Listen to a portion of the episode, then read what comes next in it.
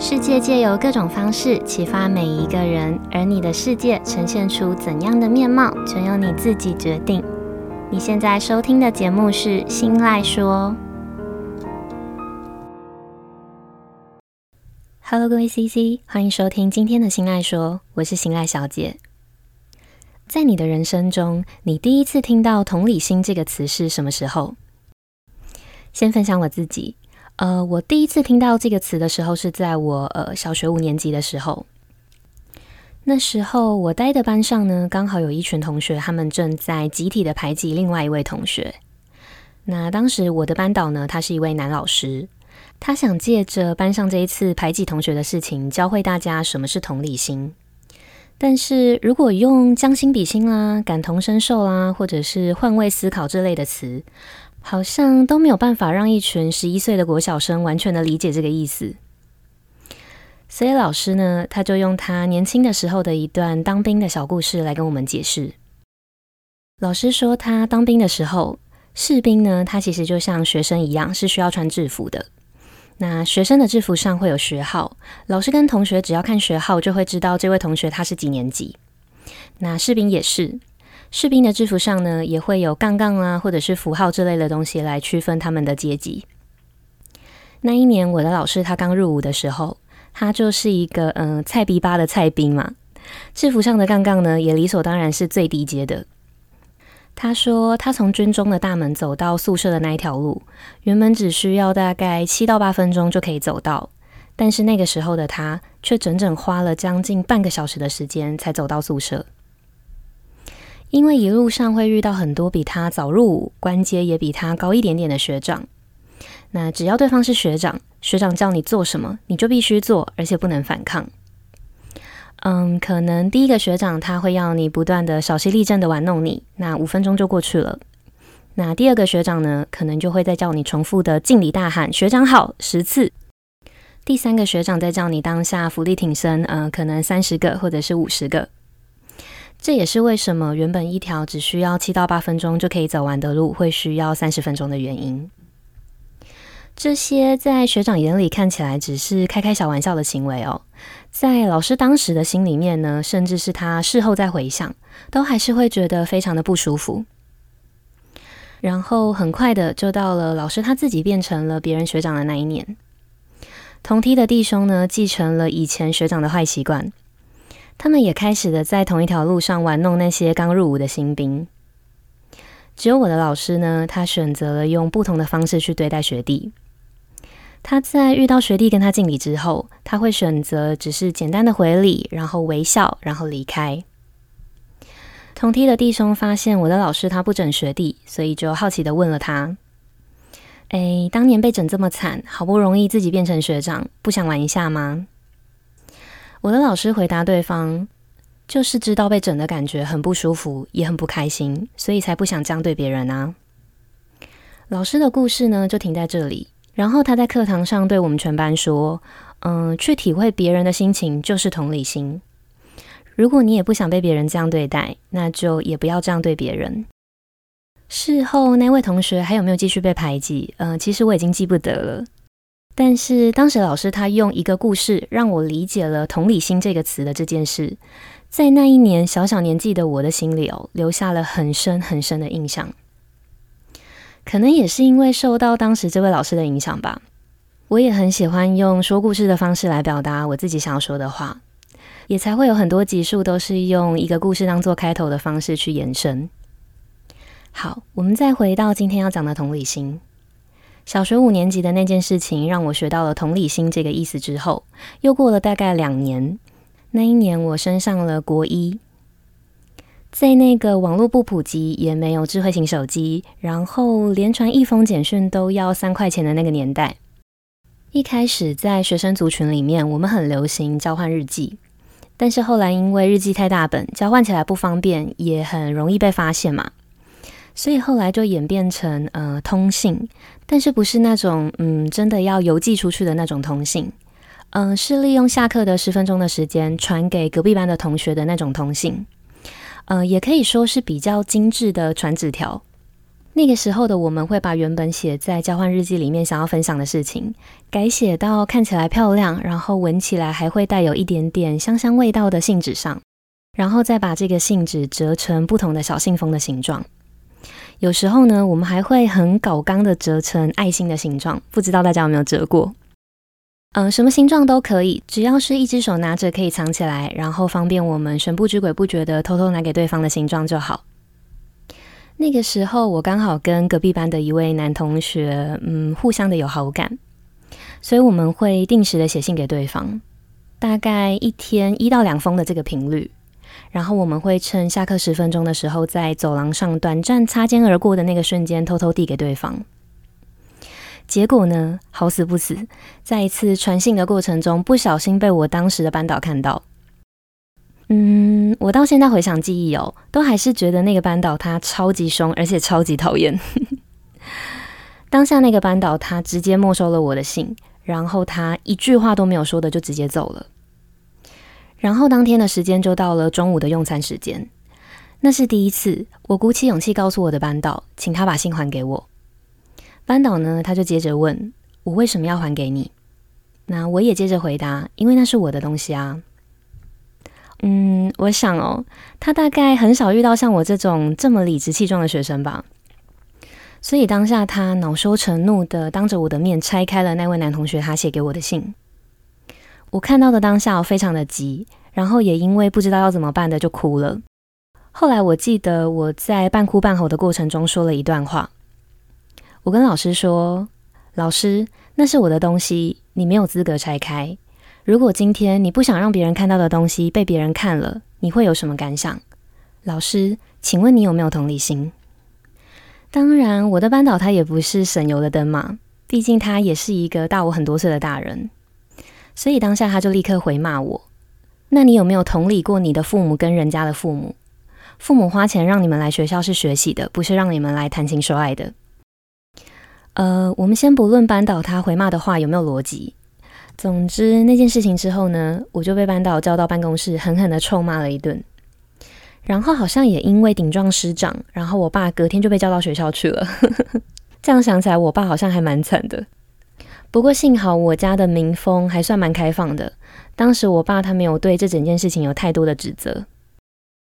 这两位不同时期的班导，他们分别用了不同的方式教会我同理心的概念。一个呢是让我理解同理心真正的意思，那另外一个呢是让我知道要怎么把同理心这个概念实际的运用在日常。两个人都扎扎实实的让这三个字深深的刻在我心里，然后追求公不公平啦，跟同不同理的这个心态，就这样一路的被我从求学时期，然后带到了现在。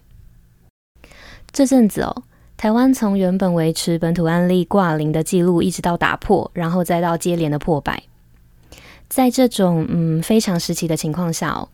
为了避免防疫的破口，或是让疫情增加扩散的几率，呃，有开业的店家都会特别的严谨，那不得不出门的人呢，也会格外的小心。嗯，都已经进入到现在这样子这么严重的时期哦。但是就在前几天，我分别从我两个不同的朋友的口中听到了，呃，还蛮让人觉得难过的事情。第一位朋友，他跟我分享他自己前几天路过台北的某一间知名的药妆店的时候，他就眼睁睁的目睹了一位阿姨，她站在药妆店的大门前，然后阿姨就对着店里面的店员喊单要买的东西。这个行为哦，只因为这位阿姨吼，她懒得去填门口的实名制。所以她希望店员可以帮忙拿东西出来，方便自己购买。就这样哦，有一就有二。第二位经过的阿姨呢，她看到前面的阿姨用这种方式就可以买东西，就也跟着效仿了起来。接着呢，很快的，这间药妆店的店门前就开始小小的群聚起来。店员也因为这些阿姨开始进进出出，然后搞得非常的忙。这个情况哦，我想，即便大家都有乖乖的戴口罩。但是多人群聚的这件事，其实还是提高了不少染病的风险，看得还蛮让人紧张的哦。好，那我的另外一位朋友呢，他也遇到了类似的事情。他在中南部开了一间零售的小店。那虽然疫情扩散的县市还没有波及到我这位朋友他待的地方，但是他还是很谨慎的在大门口呃明显的地方去贴了进入需要戴口罩的这个标示。我想这个标示哦已经大到非常的清晰了，所以乡民们也确实都有看到。只是大部分的乡民可能都还是觉得这个疫情的影响还不算太大，呃，他们觉得只要没有扩散进他们待的乡镇就是安全的，所以就算出门了，他们也还是会因为懒，然后就没有戴口罩。那乡民们到了我这位朋友的店门口之后，就会出现和我第一位朋友目睹到的一样的状况。乡民们他们知道没有戴口罩就不能进入室内嘛，所以他们也很聪明的会在一开始的时候就直接表明自己没有要进店里面。但是因为还是有需要买的东西嘛，所以就会跟站在药妆店门口喊单的阿姨一样，一样的直接站在我朋友的小店门口喊单。只是更夸张的是，这里的乡民连口罩都没有戴。我这两位朋友的日常分享哦，让我开始重新的去思考同理心这件事。我猜药妆店前面的阿姨们应该也不希望自己就是那个被使唤的店员的角色吧？但是就是不知道为什么，他们就是没有办法去同理自己的行为正在造成别人的困扰。中南部的乡民呢，我想他们应该也不希望自己因为开了店，然后就被迫需要去跟没有戴口罩的人接触吧？那又为什么他们自己要成为那样的人呢？为什么我们明明都知道同理心很重要，我们也有同理心，但是在事情发生的时候呢，我们就是没有办法当下去同理别人呢？我们先进一小段间奏音乐休息一下，回来之后会跟大家分享那些人没有办法同理别人的原因，还有我的解决小方法。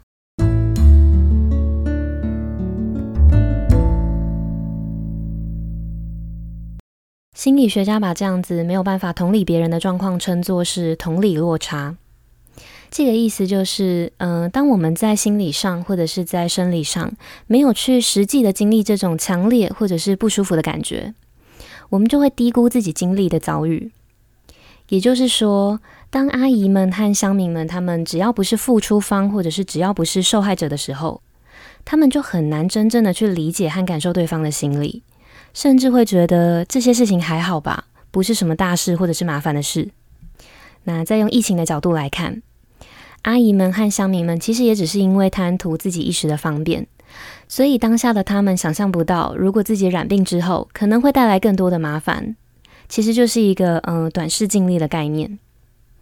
比如说，阿姨他们想象不到，如果没有实名留下记录，那可能会因为延误框列，然后影响更多人。再比如乡民们，他们其实当下也想象不到，因为自己一个侥幸的心态，有可能会害全家人或者是朋友全部都被隔离，没有办法工作，没有收入，小孩没有人照顾等等的更多延伸性的问题。那面对这类型的人，我们可以怎么让他们同理？嗯，或者是怎么重新的唤醒他们潜在的同理心呢？我想分享前几天我刚好也在跟我爸吵防疫的事情的一个呃生活的小事。不管我怎么拿疫情啊、拿足迹啊，甚至是染病之后的痛苦的症状去吓我爸，通通都没有用。他就是要出门。那因为我们住在不同的县市，我也没有办法二十四小时的盯着他，所以我想破脑袋一直在找那个可以说服他的理由。后来我发现哦，这个年纪的他们其实早就已经把事事都看淡，然后看开了。如果你跟他说现在外面有多危险啊，自己有可能染疫之类的事。那些根本就不是他在乎的点，只有一件事情他在乎，那就是天下父母心。他们只有在面对自己子女的安危的问题的时候，他们才会看得比谁都要重要。所以最后呢，我就使出了我的大绝招。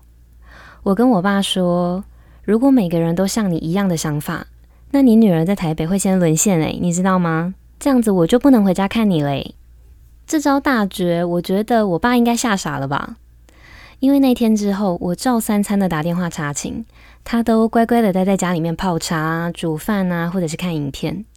所以我觉得，要激起另外一个人心中的同理心，就必须要去抓住对方他在乎的人事物，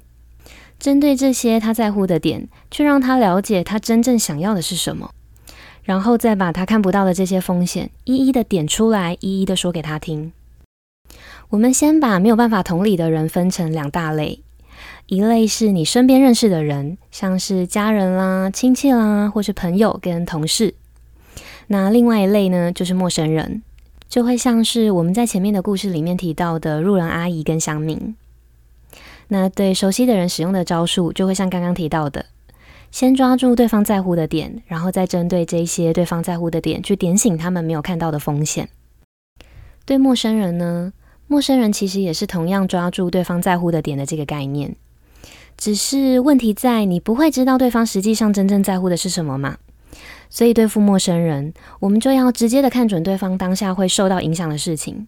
当下直接会受到影响的事情，就会是对方在乎的点。比如阿姨们或是乡民们，他们不实名登记或者是不戴口罩就没有办法买东西，那店家也要踩死这条底线，不能帮忙，甚至是可以直接的跟对方明讲，直接的点出这个要求会造成多大的困扰。很多时候呢，其实不是对方不能同理，而是因为他们想象不到这件事情会造成的后果。那明确的点出，或是直接让对方没有办法满足当下的需求，就会是解决问题的关键。被点出造成别人麻烦之后，呃，我想稍微有一点点道德感的人都会觉得不好意思。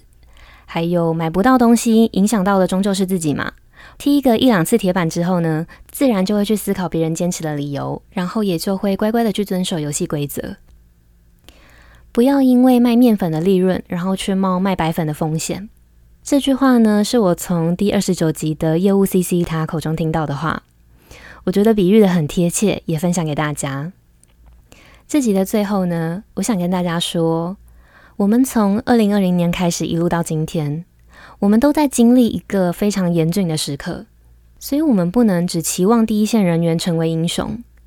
因为只要你不懂得自救，那有再多英雄其实都会是白费的。只有你自己保有一个同理心的心态，那每个人就都有可能成为自己的英雄。好，以上就是今天日常这件小事想要分享的内容。那如果现在正在收听的你也被没有同理心的人迫害着，呃，希望我的小方法可以带给你一点点的帮助。或是你身边刚好也有被这类问题困住的朋友，分享这一集的内容给他，说不定你就是那个帮助他的关键人物。那如果你有其他的小故事想要跟我分享，呃，都非常欢迎你到我的 Instagram 私讯分享给我。我的账号是 miss 点 isoland，m i s s 点 i s o l a n d。那日常这件小事这个系列，接下来也会持续的借由生活中的大小事，或者是各种故事，来分享我的观点跟我的想法。希望可以透过这个节目的分享，激起每个人心中反思还有成长的力量。如果你也喜欢我分享的内容，希望你可以帮我把这份支持化作实际的行动，追踪我的 Instagram，还有到新赖说的 Apple Podcast 节目上去评价五颗星，跟留下想要对我说的话。你的每一个小小的举动，都有可能让这个节目被更多人听见，那也有可能在无形之中带给需要帮助的人力量。最重要的是，也会成为我继续录制优质内容的动力。最后，我想说，希望我们每一个人都可以安然的度过这一次的疫情。那今天的节目就到这里结束喽，感谢收听到最后的你，我们下次见，拜拜。